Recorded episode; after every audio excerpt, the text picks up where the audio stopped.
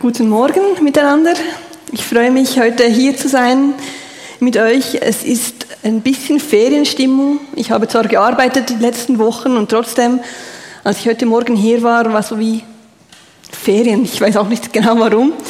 Das Wetter hat sicher einen Zusammenhang damit. Schönes Wetter hier in Murten bedeutet das für viele, dass man dann, wenn Freizeit ist oder wenn Abend ist und man an den See geht, baden für mich jetzt nicht so die Lieblingsbeschäftigung. Ich gehe nicht so gern in den See. Ähm, ja, bisschen, der See geht ein bisschen verloren, aber ich bin sehr gerne auf dem See. Wir hatten früher ein kleines Motorboot ähm, und ich fand das super. Wir sind auf den See gefahren und dann irgendwo baden, nicht direkt am See, sondern im, äh, auf dem See. Äh, und ich erinnere mich an einmal, ähm, als wir auch auf dem See waren, und dann kam eine Sturmwarnung. Und ich fand das super. Der Wind hat zugenommen, die Wellen waren da und ich wäre am liebsten vorne sitzen geblieben. Und dass man also richtig das alles spürt und den Wind. Äh, mein Vater hat gesagt, wir müssen alle in die Kabine gehen, äh, verständlicherweise. Und äh, das haben wir dann gemacht und sind so zurückgefahren. Aber äh, eigentlich wäre ich lieber draußen geblieben und ich habe auch jetzt das stürmische Wetter lieber als das schöne Wetter. Äh, ich freue mich immer, wenn, wenn ich sehe, ah, es kommt Regen, nicht nur, weil wir Regen brauchen, sondern weil ich denke, ach, ein bisschen Aufregung, ein bisschen Wind, nicht nur schön. Ähm, und ich habe deshalb auch heute Morgen äh, eine Geschichte aus der Bibel, die wir zusammen anschauen, wo es um einen Sturm geht, mit Jesus durch den Sturm. Und man könnte die Geschichte als eine Kindergeschichte bezeichnen, vor allem weil sie häufig erzählt wird in der Sonntagsschule, im Kids-Treff, in der Jungschar. Ähm, es ist eine sehr gute Geschichte, um mit Kindern äh, diese anzuschauen. Ähm, und normalerweise spreche ich auch vor Kindern. Ich bin angestellt für die Kinderarbeit. Ich mache es seit, seit ich Kind bin, helfe ich in der Kinderarbeit mit. Ähm, und ich habe während diesen Jahren gelernt, wie häufig doch diese Kindergeschichten zu uns Erwachsenen sprechen. Wie viel wir von diesen Geschichten mitnehmen können. Und das wollen wir auch heute Morgen. Schauen, was uns diese Geschichte erzählt. Und ich möchte am Anfang die Geschichte vorlesen. Äh, sie steht in Matthäus Kapitel 14, die Verse 22 bis 33. Ähm, gleich darauf drängte Jesus seine Jünger, in ihr Boot zu steigen und an das andere Ufer des Sees ähm, vorauszufahren. Er selbst blieb zurück, denn er wollte erst noch die Leute verabschieden. Dann ging er auf einen Berg, um ungestört beten zu können. Bei Einbruch der Nacht war er immer noch dort, ganz allein. Die Jünger waren schon weit draußen auf dem See, als ein Sturm heraufzog. Der starke Gegenwind peitschte die Wellen auf und machte dem Boot schwer zu schaffen. In den frühen Morgenstunden kam Jesus über den See zu ihnen. Als die Jünger ihn auf dem Wasser gehen sahen, waren sie zu Tode erschrocken. Es ist ein Gespenst, meinten sie und schrien voller Entsetzen. Aber Jesus sprach sie sofort an. Habt keine Angst, ich bin es doch, fürchtet euch nicht. Da rief Petrus, Herr, wenn du es bist, wirklich bist, dann befiehl mir, auf dem Wasser zu dir zu kommen. Komm her, antwortete Jesus. Petrus stieg aus dem Boot und ging, auf, äh, ging Jesus auf dem Wasser entgegen. Kaum war er bei ihm, da merkte Petrus, wie heftig der Sturm um sie tobte. Er erschrak und im selben Augenblick begann er zu sinken. Herr, hilf mir, schrie er. Sofort streckte Jesus ihm die Hand entgegen, hielt ihn fest und sagte, Vertraust du mir nur so wenig? Petrus, warum hast du gezweifelt? Sie stiegen ins Boot und der Sturm legte sich.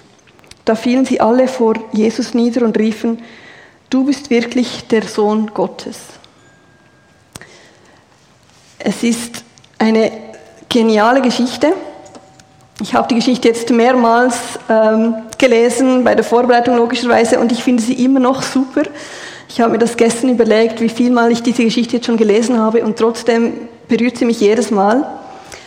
Und äh, es sind drei Teile, auf die ich gerne heute Morgen eingehen möchte. Allein im Sturm, Jesus kommt und mit Jesus durch den Sturm. Und wir starten die Jünger, ähm, das lesen wir gleich zu Beginn. Äh, Jesus schickt die Jünger alleine los.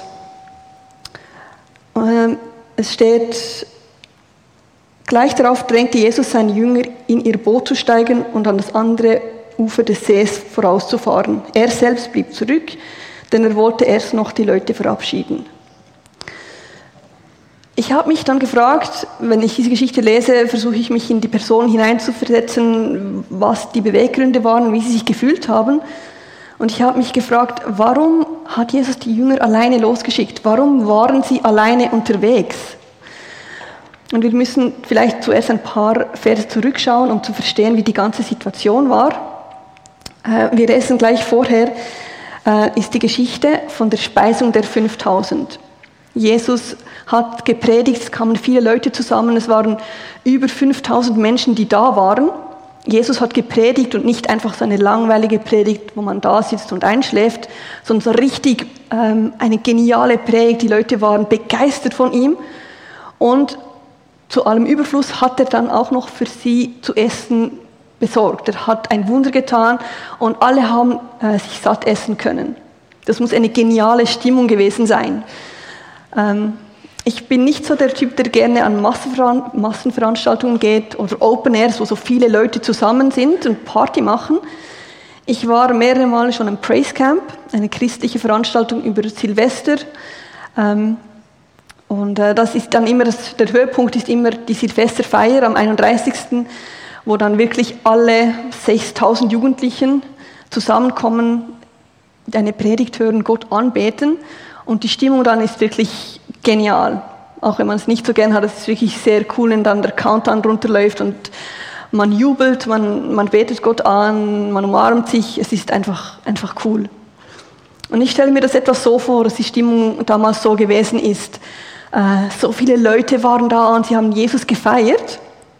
Und die Jünger, die standen da mit Jesus im Mittelpunkt.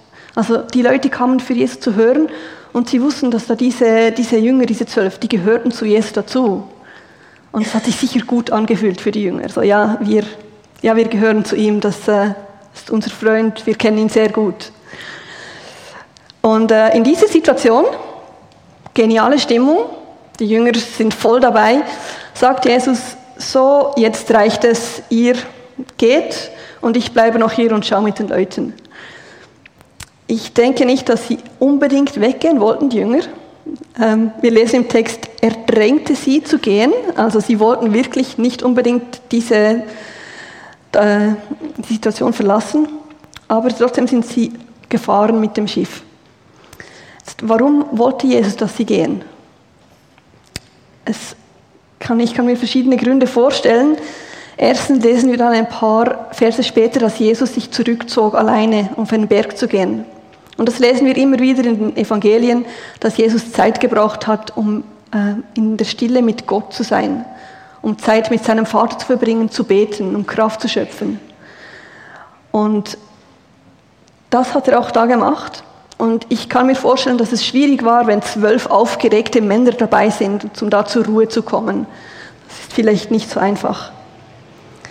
Dann ein zweiter Punkt. Ähm, ich habe gesagt, aufgeregte Männer. Die Stimmung war sehr ausgelassen, sehr euphorisch. Es war eine super Stimmung da. In einem anderen Evangelium, im Johannes, lesen wir die gleiche Geschichte und dort ähm, lesen wir sogar, dass die Leute so motiviert waren, so begeistert von Jesus, dass sie ihn zum König machen wollten. Also es, es war eine sehr gespannte Stimmung im positiven Sinn. Im positiven Sinn. Äh, die Leute ähm, dachten, hey, Jesus ist so gut, so genial, wir machen ihn zum König. Und Jesus ähm, wusste, dass das nicht der Plan war. Er wusste, dass er nicht so ein König sein oder werden sollte.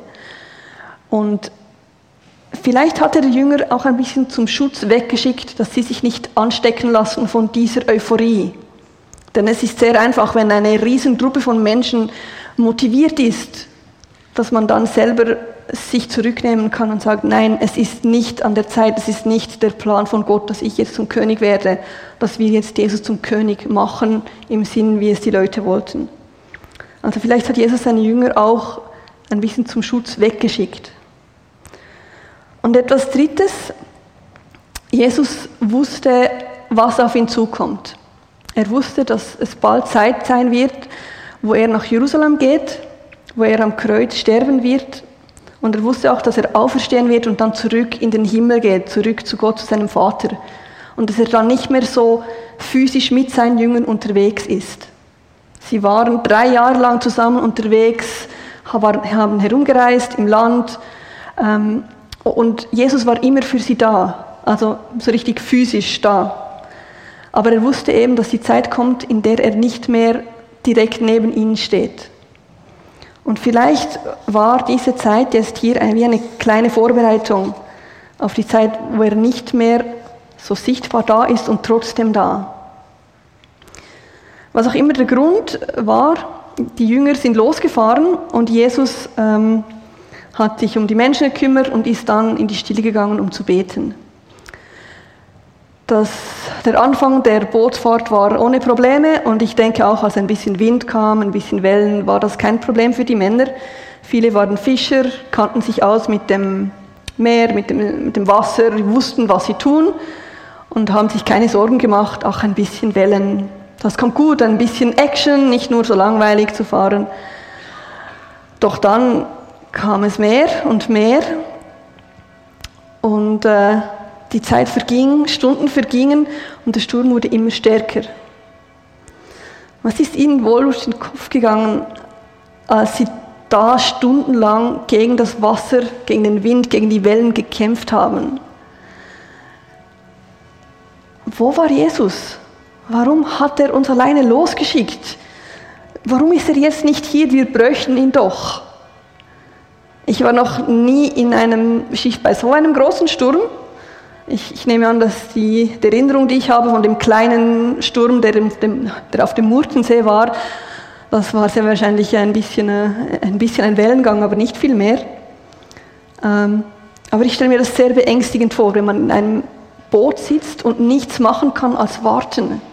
Die Wellen sind hoch und groß, man wird nass gespritzt, es ist dunkel, denn es ist Nacht, es ist kalt man hat die Orientierung vielleicht verloren, man weiß nicht mehr, wo man hin muss. Man, man hält sich fest, weil man hin und her geworfen wird und kann eigentlich nur noch warten. Auch wenn wir sehr wahrscheinlich selten solche Stürme auf dem Wasser erleben, haben wir auch so Stürme in unserem Leben drin.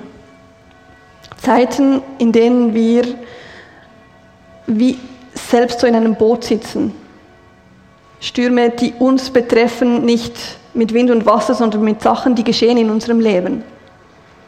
Zwei Stürme, die uns als ganze Gesellschaft getroffen haben in der letzten Zeit, war Corona, das uns wirklich alle berührt hat, geschüttelt hat, verunsichert hat. Und als dann Anfang Jahr langsam das Gefühl entstand, ach, Corona flacht ein bisschen ab, dieser Sturm, wir haben ihn vielleicht langsam im Griff, kam der Krieg in der Ukraine, der uns auch mehr oder weniger betroffen hat, getroffen hat und uns wieder herumgeschüttelt hat, verunsichert hat. Was, was wird jetzt geschehen? Das sind zwei jetzt große Beispiele, die uns alle treffen. Doch es gibt auch kleinere im Sinn von kleinere Stürme im Sinn von, dass sie uns persönlich treffen, dass sie nicht alle Leute treffen. Und die sind nicht kleiner im Sinn, dass sie weniger schlimm sind, sondern klein, dass sie einfach mehr nur uns betreffen. Wenn wir einen Streit haben in der Familie, eine Krankheit, Unsicherheit, was ich mit meinem Leben machen soll, ein, ein Arbeitsverlust, nicht wissen, was ich werden soll, was ich machen soll, Angst für die Zukunft, wie wird es werden? Und das können alles Wellen und Wind sein, die uns treffen, die uns erschüttern, die uns verunsichern, die uns hin und her werfen in unserem Leben. Und manchmal merken das die Leute um uns herum und manchmal sind es Stürme, die nur in uns innen sind, die in uns toben und niemand sieht das. Eine Depression, Angstzustände, die einem so das Leben schwer machen und man nicht genau weiß, komme ich jemals wieder raus heraus. Und wie die Jünger in dieser Situation kommt dann die Frage auf, wo ist Jesus? Oder vielleicht ähm, eine Frage, die in der letzten Zeit häufiger wieder gestellt wurde. Wie lange müssen wir warten, bis Jesus endlich eingreift? Denn wir kennen die Geschichte.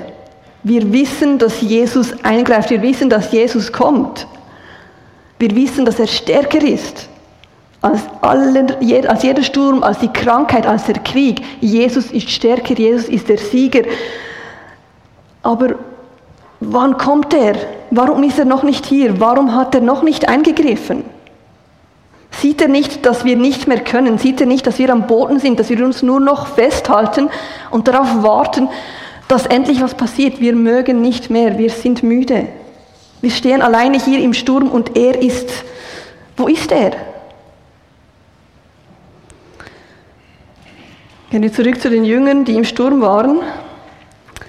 Es steht, dass sie bis zu den frühen Morgenstunden alleine waren. Frühen Morgenstunden, das ist irgendwann zwischen drei und sechs Uhr morgens. Und wenn wir annehmen, dass sie am Abend so um sechs, sieben losgefahren sind, dann sind das sechs, sieben, acht Stunden, die sie alleine auf dem Boot waren. Und die meisten von diesen Stunden waren sie im Sturm. Das ist eine sehr, sehr lange Zeit, in der sie warten mussten, in der sie nicht wussten, was geschieht. Und wie die Jünger müssen wir häufig auch lernen zu warten, geduldig zu sein, was nicht einfach ist, denn der Sturm tobt. Doch dann kommt Jesus. Es steht, in den frühen Morgenstunden kam Jesus über den See zu ihnen. Und wir sehen gleich in den ersten, ersten Sätzen, wie Jesus seine Macht zeigt. Er kommt nicht einfach so zu ihnen, er kommt auf dem Wasser. Und die Jünger reagieren mit Angst und Schrecken. Ich denke, äh, man ist sonst schon müde, physisch und, geistig, man mag nicht mehr. Und dann sieht man, wie da jemand auf dem Wasser kommt. Und äh, ihre Reaktion ist ein bisschen lustig, aber sehr verständlich. Sie haben das Gefühl, es ist ein Gespenst. Und Jesus ähm, sagt ihnen, macht euch keine Sorgen, ich bin es, ihr müsst keine Angst haben.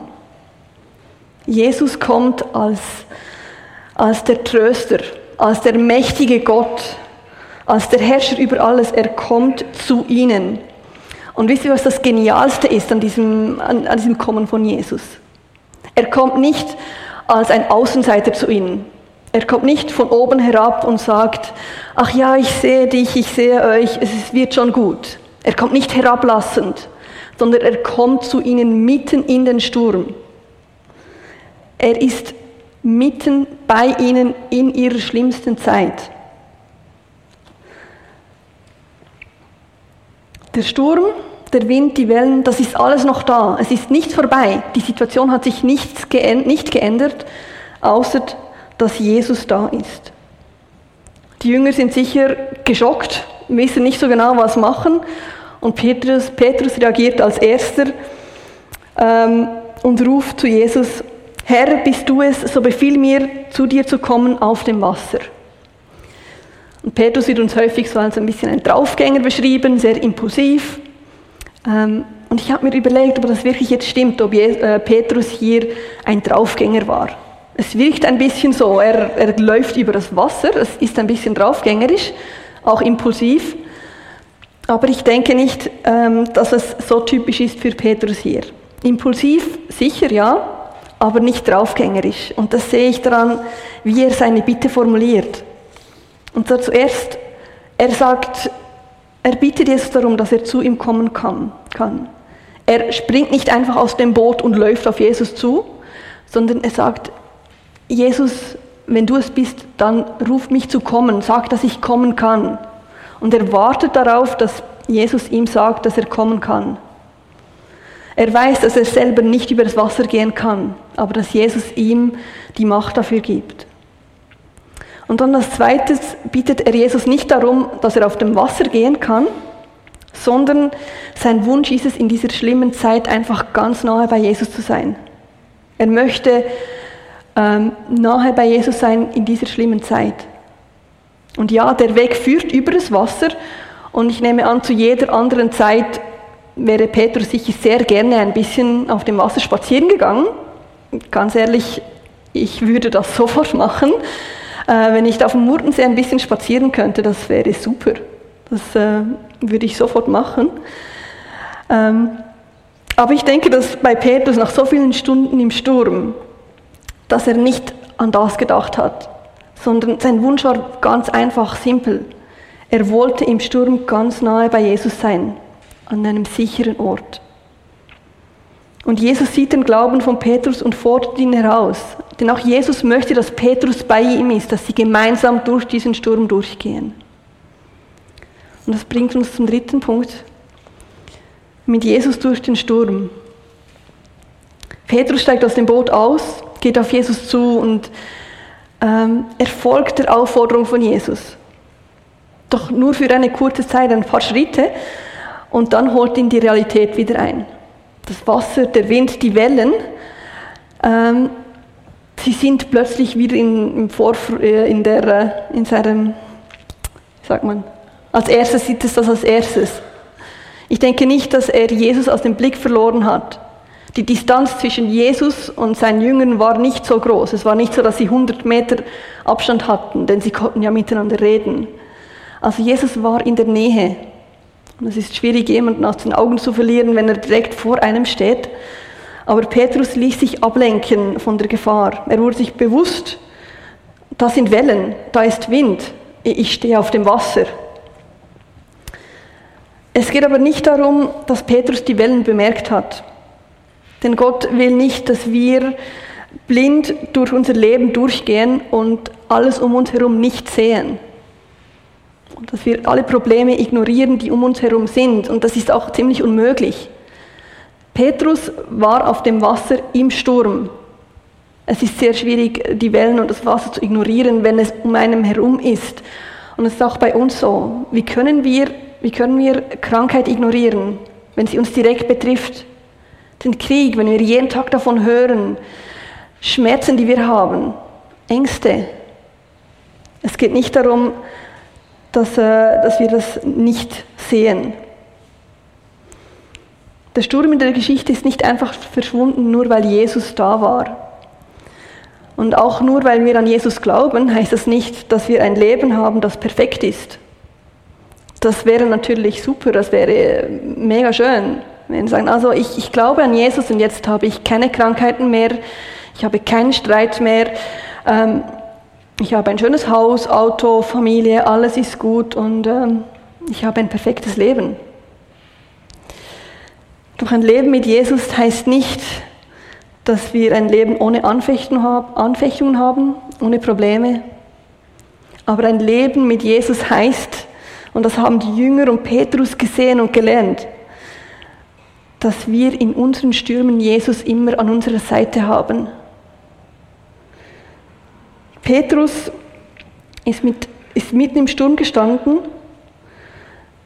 aber nicht allein, sondern mit Jesus, dem Herrscher über den Sturm. Er hat, als er gemerkt hat, dass er singt, instinktiv reagiert. Petrus hat sich kurz ablenken lassen von, von dem Fakt, dass Jesus vor ihm stand, hat sich auf seine Probleme konzentriert und ist gesunken und ganz logischerweise hat er zu Jesus gerufen, Herr, rette mich. Und Jesus war da.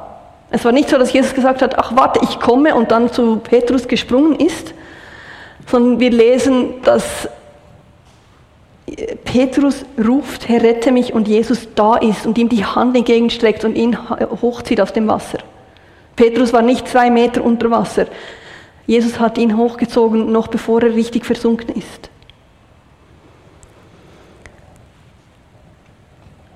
Jesus stellt dann die Frage, Vertraust du mir so wenig, Petrus? Warum hast du gezweifelt? Und ich, man kann diese Frage als Kritik verstehen, aber ich, ich verstehe die einfach als Frage. Petrus, Jesus, der Petrus ansieht und sagt, hey, warum hast du dich von den Wellen einschüchtern lassen? Ich bin hier, ich bin da, ähm, ich bin größer und stärker, vertrau mir. Petrus und die Jünger haben in dieser Geschichte, in dieser Zeit gelernt, was es heißt, an Jesus zu glauben, in Zeiten der Angst, in Zeiten der Not, in den Zeiten, in denen sie sich alleine fühlen. Und ich möchte gern zum Schluss noch einmal kurz das durchgehen, was es heißt, an Jesus zu glauben, wenn wir in solchen Situationen sind, ob man es jetzt merkt oder nicht, wenn wir uns so alleine fühlen, wenn Stürme in unserem Leben sind. Wenn wir das Gefühl haben, wir sind alleine da, wissen wir, sehen in der Geschichte, Jesus ist da. Er ist nicht irgendwo weg, sondern Jesus ist da mitten im Sturm bei uns. Und wenn er eingreift, dann greift er ein als der Herrscher, als der, der die Macht hat über alles, über den Sturm, über unsere Probleme, über die Krankheiten, über unsere Ängste von der Zukunft. Jesus ist größer und stärker als alles. Und wir können mit Jesus durch den Sturm gehen und er fordert uns auf, nicht aufzugeben. Und das ist das Schöne an der Geschichte. Sogar Petrus, ich meine, Petrus ist mit Jesus unterwegs gewesen, er hat ihn physisch gesehen, ein paar Schritte vor sich. Und sogar er ist gesunken, er hat sich von seinen Problemen überrollen lassen. Also wenn selbst Petrus diese Probleme hatte, dann wird das bei uns sehr wahrscheinlich auch passieren. Auch wir werden in Stürmen Zeiten haben, in denen wir vergessen, auf Jesus zu schauen. Und dann ist es wichtig, dass wir nicht aufgeben, dass wir merken, so, dass wir, sobald wir merken, dass eine Welle uns trifft, dass Ängste kommen, dass Probleme größer werden, als wir denken, dass sie sein sollten, dass wir auf Jesus schauen und zu Jesus rufen und sagen, Herr, hilf mir und seine Hand nehmen, die er uns entgegenstreckt und uns hochzieht. Er ist bei uns mitten im Sturm. Und auch wenn der Sturm noch so tobt, dürfen wir wissen, er ist da, mitten bei uns.